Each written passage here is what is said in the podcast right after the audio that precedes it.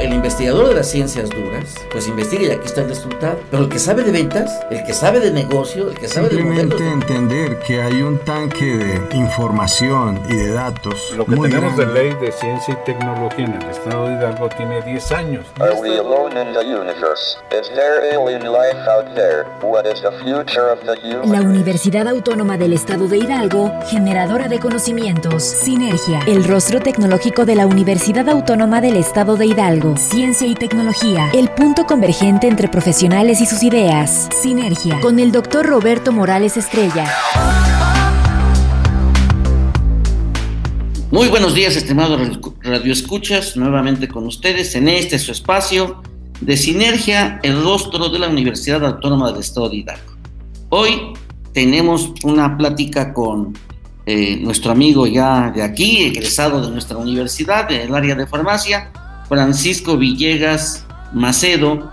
Él es un experto en farmacia, ustedes recuerdan, hizo, escribió un, libro, una guía sobre eh, este, farmacovigilancia clínica y hoy pues ha estado obviamente como todo profesionista en la salud ha estado presente en lo que va la evolución de este coronavirus y sobre todo se habla de los médicos se habla de los eh, de las enfermeras de los directivos pero muy poco se habla del especialista en farmacia que juega un papel estratégico en la atención a los pacientes, a los enfermos e incluso en la prevención de las enfermedades. Francisco, buenos días, mucho gusto en saludarte nuevamente y pues quitándote un poco de tu tiempo, pero pues eh, nos gustaría que nos comentaras primero un esquema general, cuál es tu perspectiva de la, de, la pandemia, cuál es el papel del, que ha estado desarrollando el especialista en farmacia. Y tú traes un tema también interesante que poco se ha escuchado también, lo que se denomina como eh, farmacia digital. Cuéntanos. Doctor, buenos días, gracias por su invitación, buenos días a todos eh, los radioescuchas, es un gusto volver a estar por aquí. Pues muy bien, este sí, eh, el tema de COVID-19 está, nos, sigue en auge y va a seguir en auge por mucho tiempo, por desgracia, debido a que la población sigue saliendo a las calles, y no está respetando las recomendaciones tanto nacionales como internacionales, que es no, no salir, es mantener un distanciamiento social, que es lo único que puede detener, detener una pandemia de este tipo, que lo vivimos hace 100 años y seguimos tomando las, las mismas estrategias que fueron lo que permitieron que no, este, no incrementara la mortalidad. Por supuesto, no tenemos la mortalidad que hace 100 años, sin embargo, sí estamos teniendo eh, una mortalidad importante en México, que probablemente está ya superando a la mortalidad de Italia. Eh, COVID es una, eh, es un, bueno, es una enfermedad que nos ha visto o nos está tomando por sorpresa desde la forma como ha ido avanzando. Y si bien tienes mucha razón, el rol del farmacéutico se ha hablado muy poco en nuestro país. De hecho, el, rol del farmacéutico cada vez toma mayor importancia en estos momentos donde desconocemos lo que está ocasionando SARS-CoV-2 en cada uno de los países. Y quiero hablarte un poquito sobre lo que está haciendo el farmacéutico en estos momentos. Bueno, la participación del farmacéutico dentro de esta pandemia primero inició con la necesidad de plantear que se actuaría frente a una situación así, porque a pesar de que iba comenzando en Wuhan, China, y cuando se empieza a hablar de este virus y de su potencial alcance mundial, empieza a detonarse las necesidades aquí en México de cómo se trabajaría en conjunto con un equipo multidisciplinario a atacar este virus. En esos momentos, por allá de diciembre, enero, eh, no existía mucha información sobre los posibles tratamientos de COVID-19. Recordemos que eh, COVID-19, eh, que era ya la enfermedad asociada a este virus, el virus, su nombre es SARS-CoV-2, nace a finales de noviembre y se empieza a documentar de él en diciembre en Wuhan, China. Sin embargo, se convocó en nuestro hospital principalmente a una reunión donde el farmacéutico jugaba un papel importante junto con otros especialistas, médicos infectólogos, médicos intensivistas, la dirección médica, el departamento de epidemiología, por supuesto, enfermería. En ese momento era el equipo que, entraba. Eh, la idea era definir los protocolos de actuación y donde se describían las necesidades de la importancia de la educación continua por parte de todos estos a través de la lectura de, los, de todos los artículos científicos que estaban en ese momento. Ya avanzados en esto, en febrero ya teníamos un poco más de información de lo que estaba ocurriendo en Europa principalmente. Empezaban a salir los primeros avances de manejo de cómo eh, China estaba tratando a los pacientes, cómo Francia, Italia, Alemania, incluso llegamos a tener este, algunos artículos eh, de, Rusia principalmente. Nosotros como, como farmacia específicamente, eh, yo pedí apoyo a las bibliotecas digitales mundiales que nos permitieran sus bases de datos que actualmente son muy costosas. Natur, que, eh, bueno, Springer, que pertenece a Natur, una de las bases de datos más importantes del mundo y que han jugado un papel importante en esta pandemia, nos eh, abrió por completo sus bases de datos, el alcance de todos sus libros, toda su biblioteca digital, para que pudiéramos estar actualizados en el, manejo de este tipo de enfermedades a nivel mundial. Esto nos permitía tener toda la información disponible. Después de esto, incluso todas las bases de datos en el mundo abrieron de forma gratuita todo lo publicado en COVID. Sin embargo, eh, el tener una base de datos nos permitió acceder a todos los protocolos disponibles en ese momento. Si bien el que estuviera surgiendo una nueva información diaria podría parecer beneficioso, el farmacéutico se enfrentaba también a situaciones en las que no solo debe de leer nueva información, sino deber analizarla minuciosamente, ya que al ser poco el tiempo que se tiene para la reciente eh, aparición de este virus, así como su rápida distribución y su aumento de casos, las poblaciones estudiadas podían llegar a ser pequeñas o no representativas, considerando que además los estudios eran realizados en pequeños casos en otros países, por lo que no se podía dejar de lado la incertidumbre de cómo nos afectaría estos tratamientos e inclusive cómo afectaría el propio virus en la población mexicana, algo que vimos es que este virus, si bien tenía características similares, se comportaba de forma diferente en distintas poblaciones. Por tal motivo, al crear un protocolo se sabía que debería de ser actualizado constantemente por la nueva información que surgía en otros países con base a su propia experiencia, así como una vez implementado cómo reaccionaría en la población mexicana. Es importante decirlos que nosotros hemos actualizado Tal vez nosotros vamos por la novena actualización de este protocolo. Todavía esta semana hicimos actualizaciones al protocolo en el manejo de medicamentos. Nosotros hemos logrado establecer y estandarizar un protocolo con fármacos que todavía están, si bien probándose y buscándose, que no tenemos, ojo, no existe un fármaco que cure el COVID-19. No existe un fármaco que destruya el SARS-CoV-2. Esto lo que sabemos es que hasta que no llegue una vacuna no podremos eh, luchar 100% con él. Remdesivir, que seguramente por ahí lo han escuchado, es un fármaco que ha ayudado en conjunto con otros a ser un poquito más eficaz para detener la enfermedad de, de COVID-19. Pero pues esto es uno de los retos que, que día a día nos poníamos eh, como farmacéuticos y que en conjunto con el equipo eh, multidisciplinario creamos los protocolos farmacoterapéuticos en este tipo de pacientes. Pero ¿qué es lo más importante que hemos aprendido en COVID-19?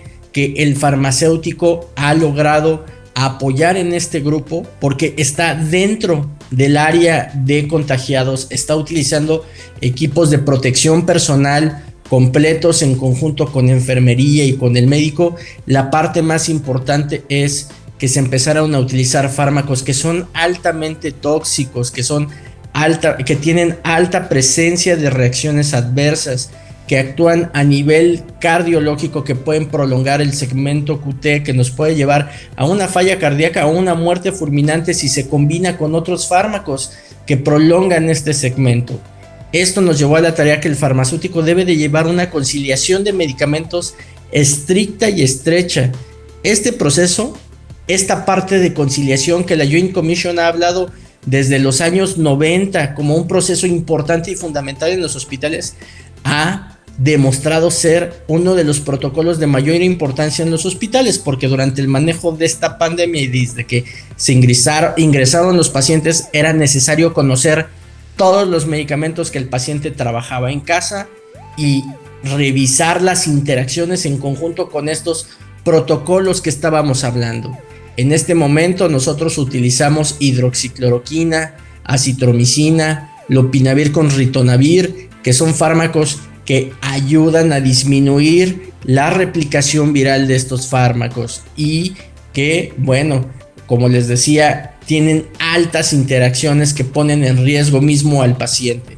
Los primeros pacientes que teníamos y que hemos tenido la suerte de que se han ido a casa bien, nos decían con, las primeras dosis, me siento peor con el medicamento que con la enfermedad. Sin embargo, lo que sí nosotros hemos podido mostrar que estos protocolos les ha ido muy bien a nuestros pacientes. Nuestra tasa de mortalidad ha sido sumamente baja y nuestra tasa de éxito es muy alta. Tenemos criterios específicos donde llevamos una idoneidad de prescripción en cada uno de los pacientes y todo esto es en conjunto. El paciente llega, revisamos la farmacoterapia, trabajamos en conjunto con los especialistas, tomamos la definición de si podrá o no tomar alguno de estos medicamentos en base a ciertos criterios clínicos. Todo paciente que ingresa debe de tener un electrocardiograma previo para poder tomar la definición si puede tomar estos medicamentos que se conocen como prolongadores de QT. Ah, una vez que estamos viendo esta situación y si están limítrofes, se monitoreará diariamente.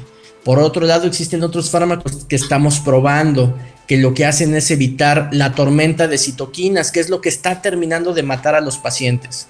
Gracias a los italianos logramos encontrar que los pacientes también están presentando ciertos grados de trombosis, por lo que los pacientes requieren una profilaxis antitrombótica que debe de ser manejada completamente en los hospitales, que por desgracia se ha fugado mucha mala información y hay gente que sugiere el uso de aspirina como profilaxis, lo cual puede poner en riesgo a los pacientes o utilizar algunos otros fármacos que deben de ser tratamientos exclusivos en hospitales. Entonces, todo esto, toda esta forma como se está comportando COVID y como se está comportando COVID en la población mexicana, que por desgracia la obesidad y la diabetes es una de las principales eh, causas de muerte en nuestro país, esa es la población que más afecta. Esto nos lleva a que el farmacéutico lleve un control estricto de las interacciones. Una de las fortalezas del farmacéutico es esa y es una de las fortalezas que nos la han hecho ver muchos médicos. De hecho, nosotros creamos una adaptación al protocolo de Londres donde el protocolo de Londres demostró que el uso de, estas, de estos fármacos interaccionaba y prolongaba los segmentos UT, pero además también la combinación de ciertos fármacos de otros grupos terapéuticos incrementaba las concentraciones o disminuía las concentraciones de otro, por lo que el, el papel del farmacéutico en este momento era fundamental. ¿Qué hicimos? Creamos tablas de interacciones gráficas de interacciones que, les que les permitiera ver a los médicos en qué momento el uso de cualquier otro, otro medicamento, porque no solamente se complican a nivel pulmonar, el paciente requiere en determinado momento usar un ventilador mecánico que requiere uso de eh, relajantes musculares, sedación, benzodiazepinas, e, etcétera, un arsenal terapéutico importante, manejo del dolor, eh, etcétera, ¿no? Y eso hace que llevemos un control estricto y que además el uso de fármacos que no están indicados para este tratamiento se vuelven en protocolos. Protocolos que deben de llevar una farmacovigilancia activa. Pasamos de una farmacovigilancia intensiva a una farmacovigilancia activa. ¿Qué quiere decir esto? Vigilar y buscar dirigidamente las reacciones adversas que pueden ocurrir con estas interacciones, con estos fármacos para prevenir mortalidad en el uso de estos. Se puede, por supuesto que se puede. Por desgracia se necesitan herramientas clínicas para poderlos, para poderlas seguir a detalle y evitar que podamos tener una situación en nuestros pacientes. Ayudamos en la solicitud de controles clínicos. Créanme que atender a un paciente con COVID-19 es complejo desde el punto de vista del estrés que se vive dentro de las áreas de COVID. Tenemos una enfermera que está al pendiente de un paciente muy demandante. Las enfermeras, yo coincido con la OMS, son los héroes en esta batalla porque son las que están más tiempo al pendiente del paciente. Por otro lado, tenemos a nuestros especialistas que trabajan con algo que nunca habían visto, que nadie ha visto en este mundo. ¿Y qué hacemos nosotros? Algo, la ventaja del farmacéutico en este punto es que sí conoce los fármacos. No sabe cómo van a actuar con este, con este virus, pero sí sabe cómo pueden dañar al organismo de cada uno de los pacientes y sí sabe cómo va a interaccionar cuando se combinan con otros, con otros fármacos. Lo que, va, lo que vamos a hacer es ayudarlos a prevenir a través de este análisis, eh, análisis a detalle de cada una de las interacciones, de cada una de las intervenciones y por supuesto al uso racional de los medicamentos. Controlar, los protocolos son muy estrictos, no más de 6 o 10 días de uno u otro fármaco, el escalar o tomar la decisión de incluir un nuevo fármaco que puede poner en riesgo también a este paciente Recordemos, estamos utilizando dosis nunca antes vistas. Por lo tanto, la vigilancia estrecha nos lleva a realizar un perfil farmacoterapéutico que será la clave en un futuro para demostrar lo que estuvo bien hecho y lo que pudimos hacer mejor. Actualmente este nos permite ser, el perfil farmacoterapéutico nos permite tener un mapa completo de lo que ha ocurrido con el paciente desde que ingresa hasta que se va a casa. Esto también nos ha llevado a, encontrar y a definir horarios establecidos, estandarizados de medicamentos. Por ejemplo, les puedo decir que hay fármacos que tienen que tener al menos tres horas de diferencia entre una administración y otra para disminuir el riesgo de la interacción farmacológica que se da y disminuir el riesgo de la presencia de una reacción adversa. Esto nos permitió mejorar la relación de los profesionales de la salud, donde somos una herramienta fundamental en ellos, donde cuando llegan piden vernos para saber cómo se está comportando, cómo están cambiando las cosas, si van a necesitar administrar un nuevo fármaco que no interaccione con lo que ya tiene y si va a interaccionar, cómo disminuir el riesgo a que se presente una reacción adversa más grave. Por otro lado, les platico, tuvimos un caso en un paciente que, que, requirió utilizar un equipo que se llama ECMO. Este ECMO funciona como un pulmón artificial. La situación con el uso de estos equipos sumamente avanzados es que modifican la farmacocinética de los medicamentos, lo que nos llevó a investigar cómo se verían alterados los medicamentos en base a la dosis, en base a la biodisponibilidad de estos en este paciente, lo que complica aún más el manejo farmacológico entre interacciones y dosis en un equipo tan especializado. Nosotros también nos hemos servido como apoyo y asesoría con enfermería en el manejo de estos fármacos. El farmacéutico ha jugado un papel esencial en brindar la confianza suficiente para que se sintieran con la libertad de preguntar cualquier inquietud que tenían en el proceso de manejo de medicamentos en estos pacientes. Es parte de lo que hemos hecho. Real, la realidad es que actualmente el farmacéutico juega un rol polifacético que busca ser de apoyo para el resto del profesional de la salud y que sin duda la pandemia por COVID-19 ha logrado acelerar el crecimiento, el reconocimiento y la inclusión del farmacéutico dentro del equipo multidisciplinario. Esto solo se ve ahorita dentro de los hospitales. Se habla muy poco de ellos y créanme, tengo muchos compañeros de varias facultades que estamos trabajando para lograr que los médicos tengan el alcance a los nuevos algoritmos, a los nuevos tratamientos, a herramientas de interacciones que les sirvan para actuar día a día con este virus que, en México está representando un reto importante? Yo creo que esto de la pandemia obviamente es un, un aprendizaje profundo. La tecnología es la que nos ha dado la oportunidad a lo largo de la existencia de la humanidad de salir adelante y de enfrentar este tipo de desafíos.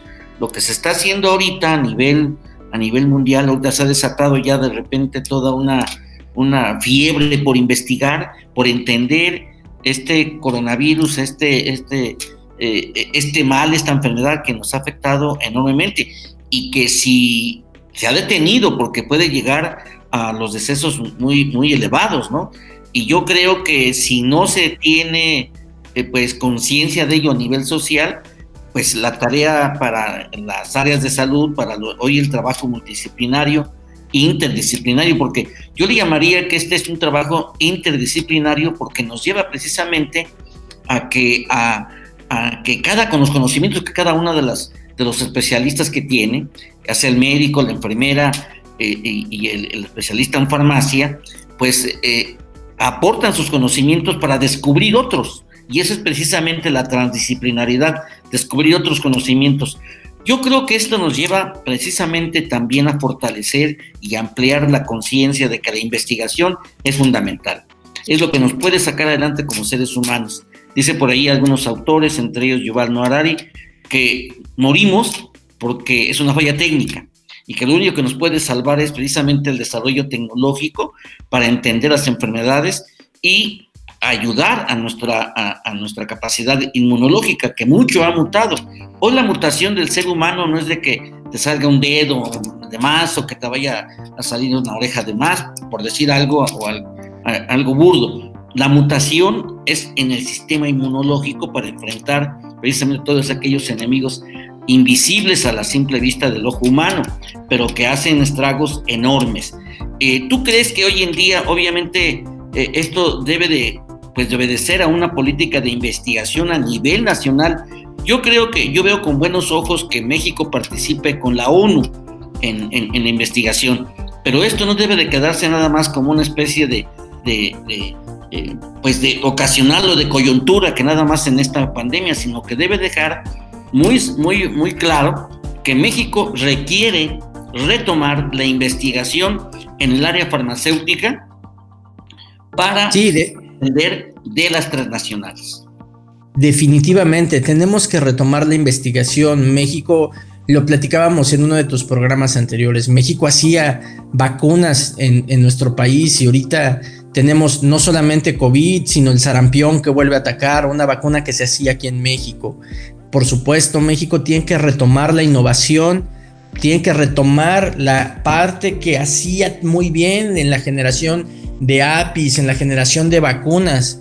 Tenemos grandes virólogos en nuestro país y tenemos las herramientas para poderlo hacer. Tenemos la capacidad, lo que nos falta son eh, los recursos, por supuesto, ¿no? Tenemos que ayudar al mundo a, a desarrollar este, nuevas vacunas, nuevas herramientas, porque COVID vino a cambiar la forma de hacer las cosas en el mundo.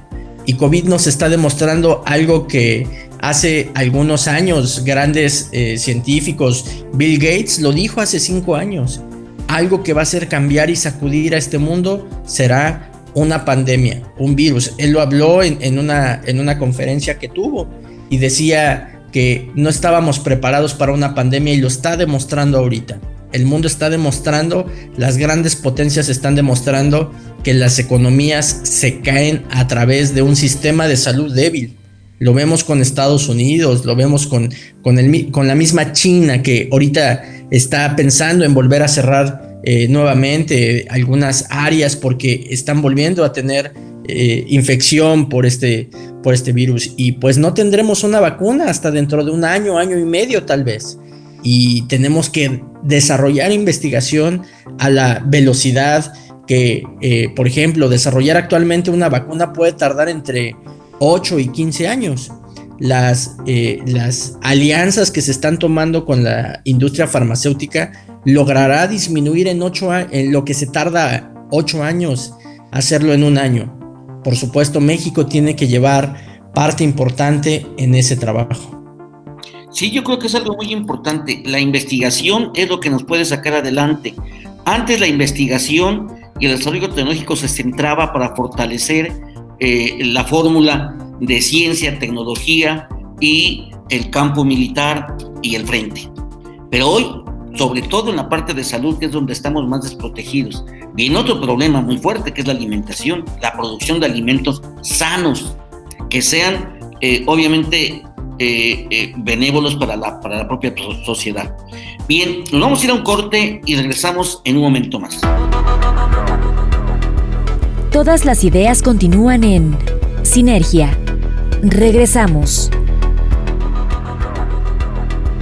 Todas las ideas continúan en Sinergia. Continuamos. Bien, pues nuevamente con ustedes para escuchar esta, esta segunda parte de la plática que tenemos con Francisco eh, Villegas Macedo. Cabe señalar, él es un experto que se ha metido muy fuerte en la parte de, de pues, eh, de, la, de farmacia, pero no nada más a nivel de, una, un ejercicio profesional, él se ha metido mucho en la investigación, se desempeña actualmente en, en TEC, en TEC Salud, y yo creo que pues, eh, está muy cercano precisamente a los, a los procesos de investigación y también en la parte práctica. Yo creo que hoy lo que hemos visto, esta experiencia de acumular conocimientos, sobre todo para los expertos, pues es que están viviendo el problema. El laboratorio que tienen es un laboratorio viviente en cada una de las clínicas, en cada uno de los hospitales que, está, que está al presente. Y es cierto, no se menciona al farmacéutico, se menciona a la enfermera, al médico. Ya la cuestión de la atención de la salud no nada más es la figura del médico, es la figura, eh, pues, eh, inter y transdisciplinaria de distintos especialistas para precisamente, como tú lo mencionabas, crear un mapa, ¿sí? un mapa de atención terapéutica que incluye pues, una visión eh, integral de la, del, del, propio organismo, porque tiene reacciones. Entonces, yo creo que esa es la parte también fundamental. Pero bien, cuéntanos, ¿cómo, ¿cómo ves tú la, la, la perspectiva de esta, de, esta pandemia? Yo todavía veo, eh, si bien el, el, gobierno eh, federal ha sido políticamente atacado desde el punto de vista epidemiológico, creo que ha hecho bien las cosas. Quienes no estamos haciendo bien las cosas somos los que sí, los que seguimos, bueno, no seguimos porque yo no lo hago, pero los que siguen saliendo a la calle, los que siguen haciendo fiestas, los que no, de, no, no están haciendo caso a las recomendaciones. Sin embargo, creo que sí no estamos tan mal eh, en la forma como se ha atendido, pero lo que sí está ocurriendo es que ha sido de forma muy diversa dependiendo de los estados. Yo puedo hablar de dos estados que conozco muy bien, Nuevo León, que es donde vivo actualmente y donde el gobernador se adelantó dos o tres semanas antes de que el gobierno federal empezara la sana distancia y eso ha permitido aplanar la curva de manera importante. Si bien somos uno de los estados más grandes del país, no tenemos la saturación de hospitales todavía como la Ciudad de México. Pero vemos el otro estado, que es Hidalgo, donde eh, la mortalidad es sumamente alta y la gente a pesar de eso sigue saliendo a las calles, sigue haciendo fiestas, sigue saliendo a los parques. Entonces, esto nos hará que sigamos teniendo contagios. Recordemos que la gente que se contagia hoy verá expresados entre 8 y 10 días después los síntomas graves de esto. Entonces, cada que salimos, cada que rompemos la distancia, vamos prolongando más este virus. Seguramente yo veo en México que se esté terminando la sana distancia por allá de julio o agosto tal vez. No lo sé, todavía eh, la forma como se comportan eh, las personas hace que los modelos ma matemáticos fallen los modelos matemáticos nos están demostrando los picos y son muy asertivos, pero de repente bajamos la guardia, cambia todo y vuelve a generar un pico nuevo.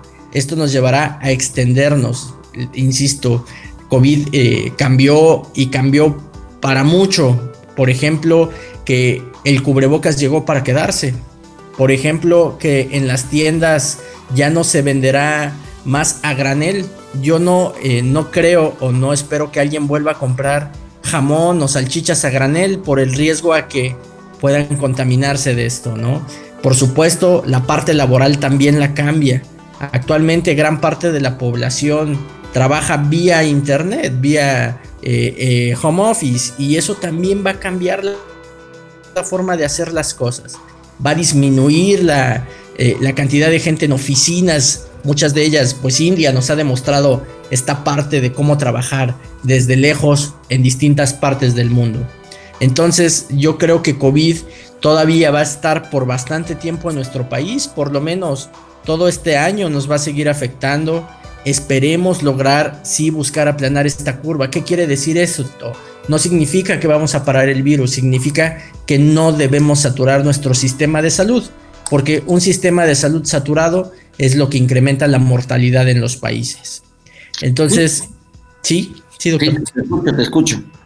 Sí, entonces creo que, que, COVID este, eh, aún es todavía incierto en cómo se va a comportar. Creo que los estados que llevan mayor control en su población, exigiéndolas, controlándolas, va a hacer que sean los mejores o los que disminuyan el número de mortalidad. Lo vemos con, con Suiza. Suiza apostó por eh, la cultura de la gente y ahorita está en problemada porque la gente en el mundo no tiene cultura. No cree que esté ocurriendo este virus y de repente estos picos de mortalidad son altísimos. Les voy a decir, por ejemplo, un ejemplo, algo que sucedió acá en Nuevo León. En, esta semana, una persona infectó 50, 50 eh, ancianos de un, eh, de un asilo. Una sola persona logró eh, contagiar a 50 ancianos de un asilo. El secretario de salud de acá decía, si la gente sigue saliendo, imagínense una empresa de 1.500, de 2.000 personas. Esa empresa me puede cerrar 5 o 6 hospitales. Una sola persona que contagie a toda esta población. Entonces tenemos que ser conscientes en esta situación. Bien, mencionabas algo muy importante que esto nos va a cambiar nuestra forma de vida. Decía yo en un artículo que nuestra normalidad está fracturada, pero ¿será para mejorar otra? Yo creo que esa es la pregunta que tenemos y sobre todo se ha impulsado mucho la conectividad, la digitalización de nuestra comunicación y de nuestra vida social.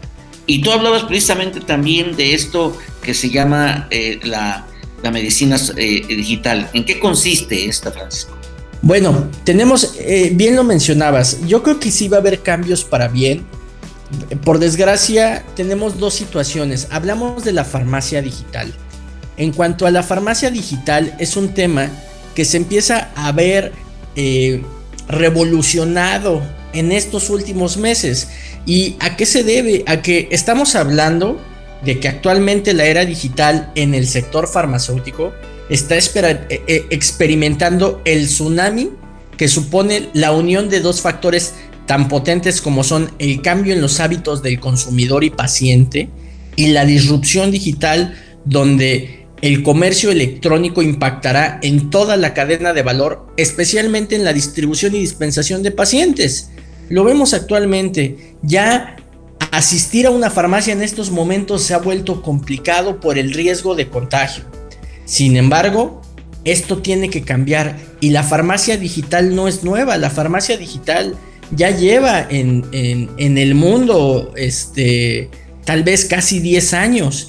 ¿Por qué? Porque una, una, una diferencia es la presencia en Internet, que esto lo vemos desde los años 90, y el comercio electrónico. La presencia en Internet es todas aquellas marcas que se posicionan a, través de un logo o a través de una imagen o un video de algún producto. Eso es presencia, este, presencia eh, en Internet. Sin embargo, la, el comercio electrónico en las farmacias, pues va nos lleva a la transformación del consumidor de la salud en una nueva era digital creo que COVID nos llevó a una nueva era digital y díganme si ahí, si ahí me equivoco. Yo creo que esta nueva era digital, el ámbito sanitario también se está viviendo el proceso de digitalización en el que se encuentra inmersa toda la economía. Esta transformación nos presenta una oportunidad clara del acercamiento al paciente ante el cual la industria farmacéutica, las farmacias y los distribuidores, incluso los médicos, no pueden permanecer ajenos. La tendencia creciente de la compra electrónica, con la irrupción de los millennials en el mercado y el uso que hacen las nuevas tecnologías, son los grandes impulsores de la digitalización en nuestra sociedad. Los clientes están acostumbrados actualmente a una experiencia de un clic y el ejemplo más eh, grande en esto es Amazon o Uber, donde la estrategia de Amazon la veremos. Nada más para comentarles un poquito, la transformación del consumidor, las expectativas de los pacientes, incluso generacionales, y las vamos a ver un poquito más a detalle, no son tan diferentes. El 80% de los pacientes actualmente busca proactivamente información sobre sus medicamentos en Internet. Se ha descrito mucho de esta situación. Ya tenemos pacientes que llegan al, consultorio del médico diciéndole, doctor, yo leí en Internet esto y creo que tengo esto. Uno de cada 20 búsquedas de Google actualmente están relacionadas con la salud. Y el 76% de los pacientes creen que la industria farmacéutica debe de ofrecer servicios para complementar sus medicamentos. Ya no solo buscan un medicamento, sino buscan un servicio. Además, los pacientes ya no pueden tratarse como un grupo homogéneo, lo hemos platicado aquí eh, eh, en, tu programa. Los pacientes deben de tener un trato personalizado. Las estrategias de los nuevos productos o de los servicios de salud necesitan adaptarse a cómo las diferentes generaciones prefieren acceder o consumir la información, elegir el producto o el servicio farmacéutico si es de forma compra física y digital. Eh, un dato importante, por ejemplo, Accenture Limited, una empresa de multinacional de consultoría, hizo una encuesta en línea con 8.000 pacientes de 8 patologías diferentes en Estados Unidos. Y ellos encontraron cosas interesantes. Uno, para los pacientes ya no es relevante la marca. Hace algunos años se comparaba el innovador contra un genérico y se prefería en muchos casos la marca, que era lo que se buscaba. Muchos médicos favorecían ciertas marcas en el uso. Actualmente a los pacientes ya no les interesan las marcas, les interesan los resultados. Hemos platicado que existen genéricos de buena calidad y, e incluso hay muchos innovadores que ya salieron del mercado. Un ejemplo es Omeprazol. El innovador de Omeprazol en solución inyectable para uso hospitalario ya no existe, ya solo existen genéricos de marca. Ese es un ejemplo de cómo cambia la farmacia y cómo esta parte la digitalización se vuelve más interesante para los pacientes, donde la marca, insisto, ya no es relevante, donde se buscan beneficios del producto que sean más allá de un solo producto más. Además, el 82% de los baby bombers eh, han eh, incrementado o han iniciado a comprar medicamentos vía digital vemos dos poblaciones generacionales. ¿Por qué lo mido así? Porque son las dos generaciones actuales laborales que chocan en sus formas de pensar, los baby bombers y los millennials. Bueno, además, otra cosa interesante que demostró esta este, encuesta fue que los pacientes buscan cada vez más información para tomar sus propias decisiones sobre el tratamiento más adecuado de forma personalizada ya el paciente ya no se queda conforme con lo que le dice su médico. Busca más información para tomar la decisión así dar o tomar ese tratamiento. El 54% de los pacientes se sienten capacitados para poder elegir su propio tratamiento. Vean qué grave es esto. El 54% de los pacientes cree que él puede tomar la decisión de un tratamiento. Otra situación importante es que si los pacientes están pensando en un cambio de tratamiento, podemos estar seguros que lo van a cambiar. La encuesta demostró que el 62% de los encuestados lo han hecho en algún momento y estos se inclinan más hacia los millennials que fueron casi 70% los que lo han hecho contra el 56% de los baby, de los baby bombers. Bueno, dentro de esta clasificación vemos que los millennials cada vez buscan más interactuar a nivel digital y tomar sus propias decisiones. Es por esto que la farmacia digital debe de tener un cambio. Pero por otro lado tenemos a los baby bombers, que, eh, que recordemos que esta población es de los años 46 a los 64. Por lo tanto, estamos hablando de personas de más de 60 años, que por supuesto tenemos que buscar además la forma de hacer más accesible la medicación con, por supuesto, eh, todas las herramientas para su comodidad. Eh, la farmacia digital, ¿sí? Sí, digo que el exceso de información no necesariamente te da la luz suficiente. es correcto, al contrario. Sí, tenemos mucha información, pero no toda. Puede ser que no sea falsa, que ahora que el problema de que hay mucha información es cuál es falsa y cuál no es. Y la otra. Y cuál es la otra, cuál es la malintencionada. Pero el tener mucha información no nos hace ser expertos. Es correcto, es por eso que lo comentaba en, antes del, del, corte, ¿no? Decíamos que una de las problemáticas que estamos viviendo es que hay que analizar toda la información que se publica. Hay que saber cuál está bien intencionada y mal intencionada. Digo, no es de, extrañarse que incluso la misma industria farmacéutica está sesgando ciertos estudios publicados. Y bueno, hay que ser eh, muy cuidadosos en saber leer. Es por eso que eh, los retos que actualmente se tienen son grandes. Uno, la gran cantidad de información errónea que existe en el Internet.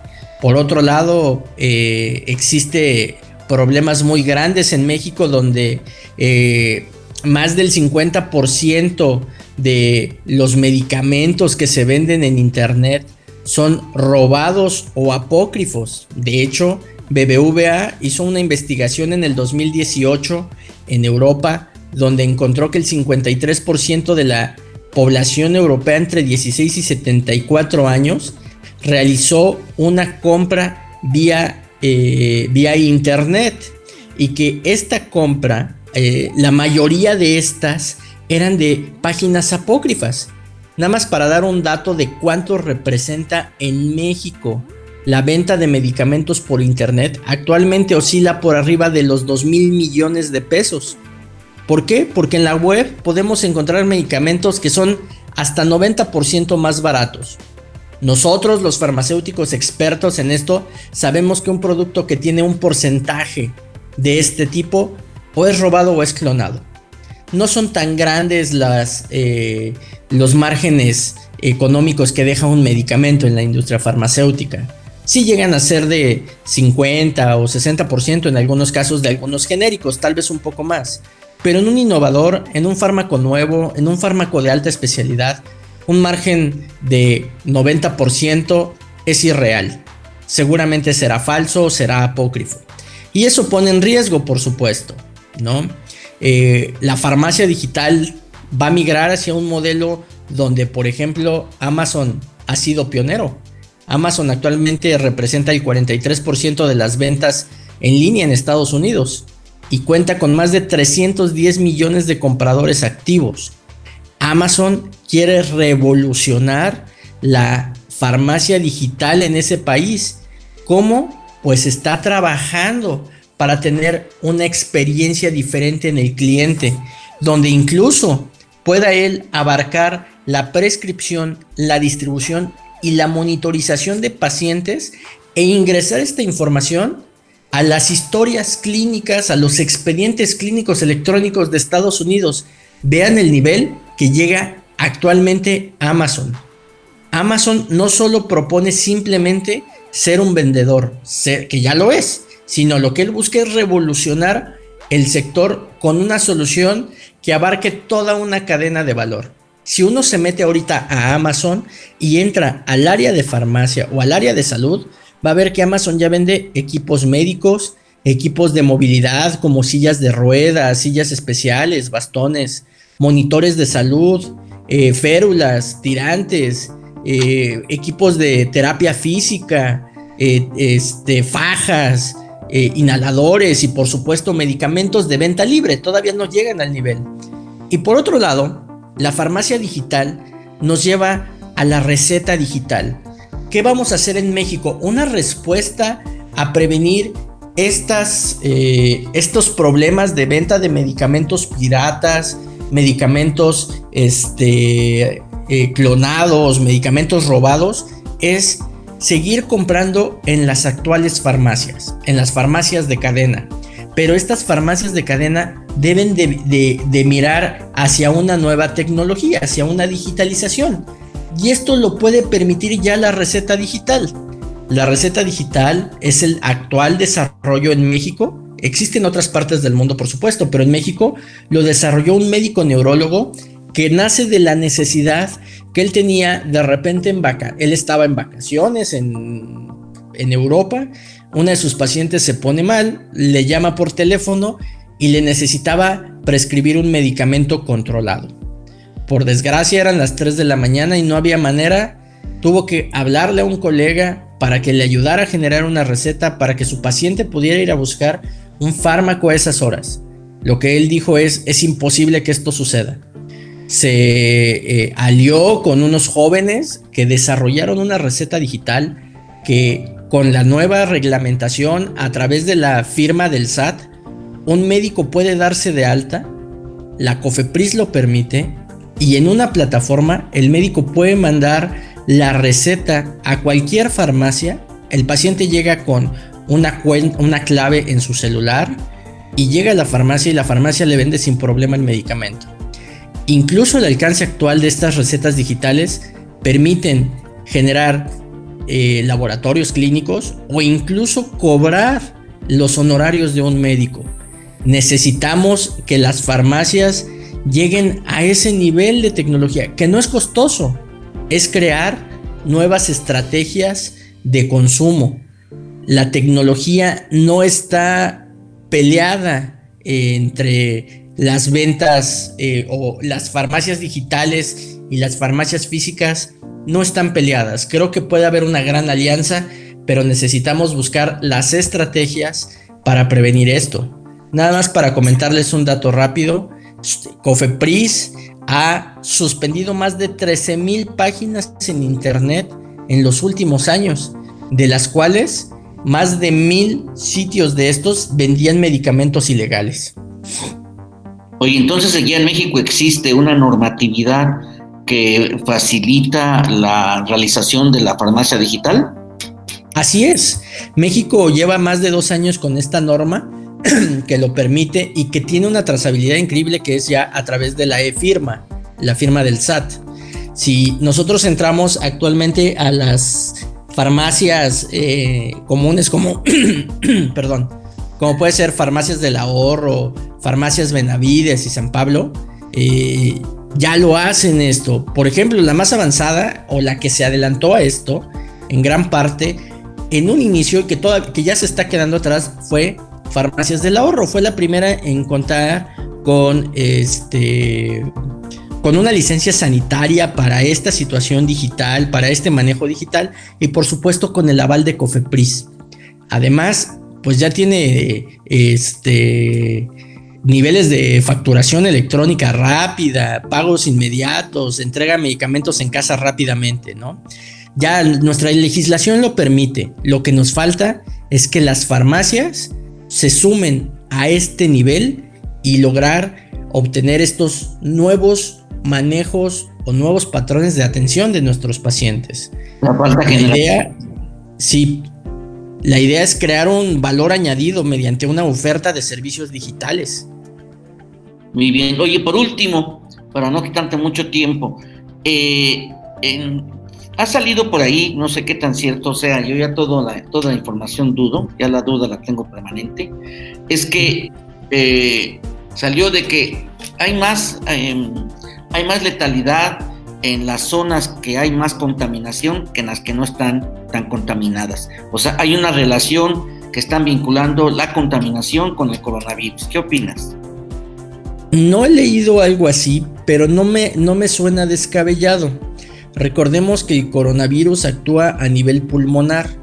Un pulmón más dañado, eh, por supuesto, va a eh, complicarse mucho más no, por ahí hay muchas falsas noticias de que lo que está matando son los coágulos, no es cierto, no está matando los coágulos, lo que está matando es el deterioro pulmonar. Por supuesto, un deterioro pulmonar con trombos en los pulmones, el paciente tiene más posibilidades de morir.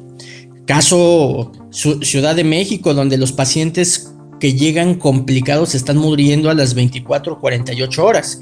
Y por supuesto, los que se han visto son los que están en zonas de mayor eh, densidad de contaminación. Es algo que seguramente estaremos viendo y leyendo en poco tiempo, pero no se me hace descabellada esa, esa teoría. Esa relación. Entonces, eso fue lo que le pasó a Oscar Chávez, ¿no? Porque duró muy poquito enfermo. Es correcto. Oscar Chávez eh, anunció que estaba enfermo por COVID y a las 24 horas murió. Sí, lamentable, una persona que haya fallecido de ese, año, ¿no? Pero bueno, pues eh, está bien. Bueno, eh, pues el tiempo se nos ha ido agotando, pero yo creo que es muy importante pues hacer un breve resumen. Me gustaría únicamente, porque yo te sigo viendo desde que te, te conozco y desde que estabas estudiando en farmacia, siempre te he visto con el mismo entusiasmo. ¿Tú elegiste la carrera de farmacia en la Universidad Autónoma de Estado de Hidalgo convencido que tenías esa vocación? Sí, completamente. De hecho, eh, yo siempre quise ser farmacéutico desde muy pequeño. Siempre buscaba algo de el, entender el comportamiento del cuerpo humano ante los medicamentos. Eh, en algún momento encontré la carrera de farmacia buscando en internet y pensé que solo existía en España y en Estados Unidos. Hasta que en una plática con una tía me preguntó qué quería yo estudiar. Yo le decía que yo quería estudiar farmacia, pero esa carrera no existía en México, entonces haría química para poder después hacer una maestría en farmacia y tal vez un doctorado. Y fue cuando ella me dijo que la carrera existía en la Autónoma de Hidalgo. Cuando vi el plan de estudios, me enamoré del plan de estudios y decidí hacer farmacia y es lo que me ha apasionado desde eh, los 18 años que entré a la universidad que bueno, pues me da mucho gusto que como profesionista realices tu sueño, o sea, hacer algo que nos gusta, pues obviamente que nos eh, autoenaltece, ¿no? Estamos orgullosos de lo que hacemos, que ese eh, aprendizaje, si esos errores los hay, pero que a final de cuentas es una alta satisfacción hacer lo que nos gusta y que además nos pagan, ¿no? Yo creo que es algo mucho, muy importante. Bien, algo que quieras agregar para pues los radioescuchas del Estado de Hidalgo y para los universitarios y para aquellos que estudian o que quisieran estudiar farmacia en la Universidad Autónoma de Estado de Hidalgo. Eh, sí, para los que quieren estudiar, les recomiendo que estudien la carrera. Hacen falta muchos farmacéuticos todavía en nuestro país. Eh, necesitamos más farmacéuticos. Para los que ya son egresados de farmacia, son tienen que liderar los modelos de atención en pacientes. Los, eh, los servicios farmacéuticos son una herramienta fundamental en los hospitales para la seguridad del paciente. Son los que pueden liderar este tipo de pandemias donde se desconocen los, se desconoce el que nos está atacando, pero nosotros conocemos los arsenales que pueden funcionar. Es por eso que el farmacéutico puede liderar adecuadamente en este conjunto. Hacer que se hablen muchos especialistas no es sencillo, pero él tiene la posibilidad de entenderse con todos ellos. Eh, a la población les pido que no compartan información de la cual no están seguras. Eh, crean que existe este virus porque todavía sigue existiendo gente que cree que no existe o que eh, existe alguien que nos quiere controlar. Eso es falso, los virus han existido en la historia del mundo. Este es el segundo eh, SARS-CoV que tenemos, un coronavirus. Existen muchos tipos de coronavirus, la gripa normal es un tipo de coronavirus. Este es uno nuevo y seguramente en el futuro tendremos otro diferente. Aprendamos con ello, valoremos el sistema de salud, fortalezcamos nuestro sistema de salud, hagamos investigación y quédense en casa. Sí, yo creo que es algo muy importante, haciendo un breve resumen, yo creo que esto nos lleva precisamente a que hace falta una política nacional, fortalecer aún más el sistema público de salud, porque el sistema privado de salud es caro, carísimo, y la base de la pirámide en un país tan desigual como el nuestro no tiene acceso a, una atención cara. Ahí está el caso de Estados Unidos, que solamente una élite tiene acceso a los hospitales muy caros, mientras que la mayoría de la población pues está enfrentando esto muchas veces sin una atención adecuada. Sinergia, el rostro tecnológico de la Universidad Autónoma del Estado de Hidalgo. A petición de Francisco Villegas Macedo y también por parte nuestra, hacemos un reconocimiento especial a María de los Ángeles Navarro Martínez y a Cristian Emanuel Martínez Flores, porque ya llevan dos meses dentro de las áreas de COVID haciendo seguimiento farmacoterapéutico a riesgo de ser contagiados, pero están cumpliendo muy dignamente con su profesión. Muchas felicidades y nuestros respetos. Francisco Villegas Macedo, eh, pues todo un experto en materia de farmacia, eh, te agradecemos que nos compartas estas experiencias que estás viviendo ahorita y que seguramente va a fortalecer aún más y ampliar más tus conocimientos al respecto. Te agradecemos profundamente y bueno, pues eh, gracias, muchas gracias a ustedes, también a nuestro productor de radio, Daniel García, a nuestra directora de Radio Pachuca, Claudia Muñoz Arabia, y a todos y cada uno de ustedes por mencionarnos y por darnos un poco de su tiempo para entender eh, algo más del coronavirus que es muy complejo. Muchas gracias. Gracias por escucharnos. Por hoy, las ideas se vuelven a dispersar hasta la próxima emisión de Sinergia.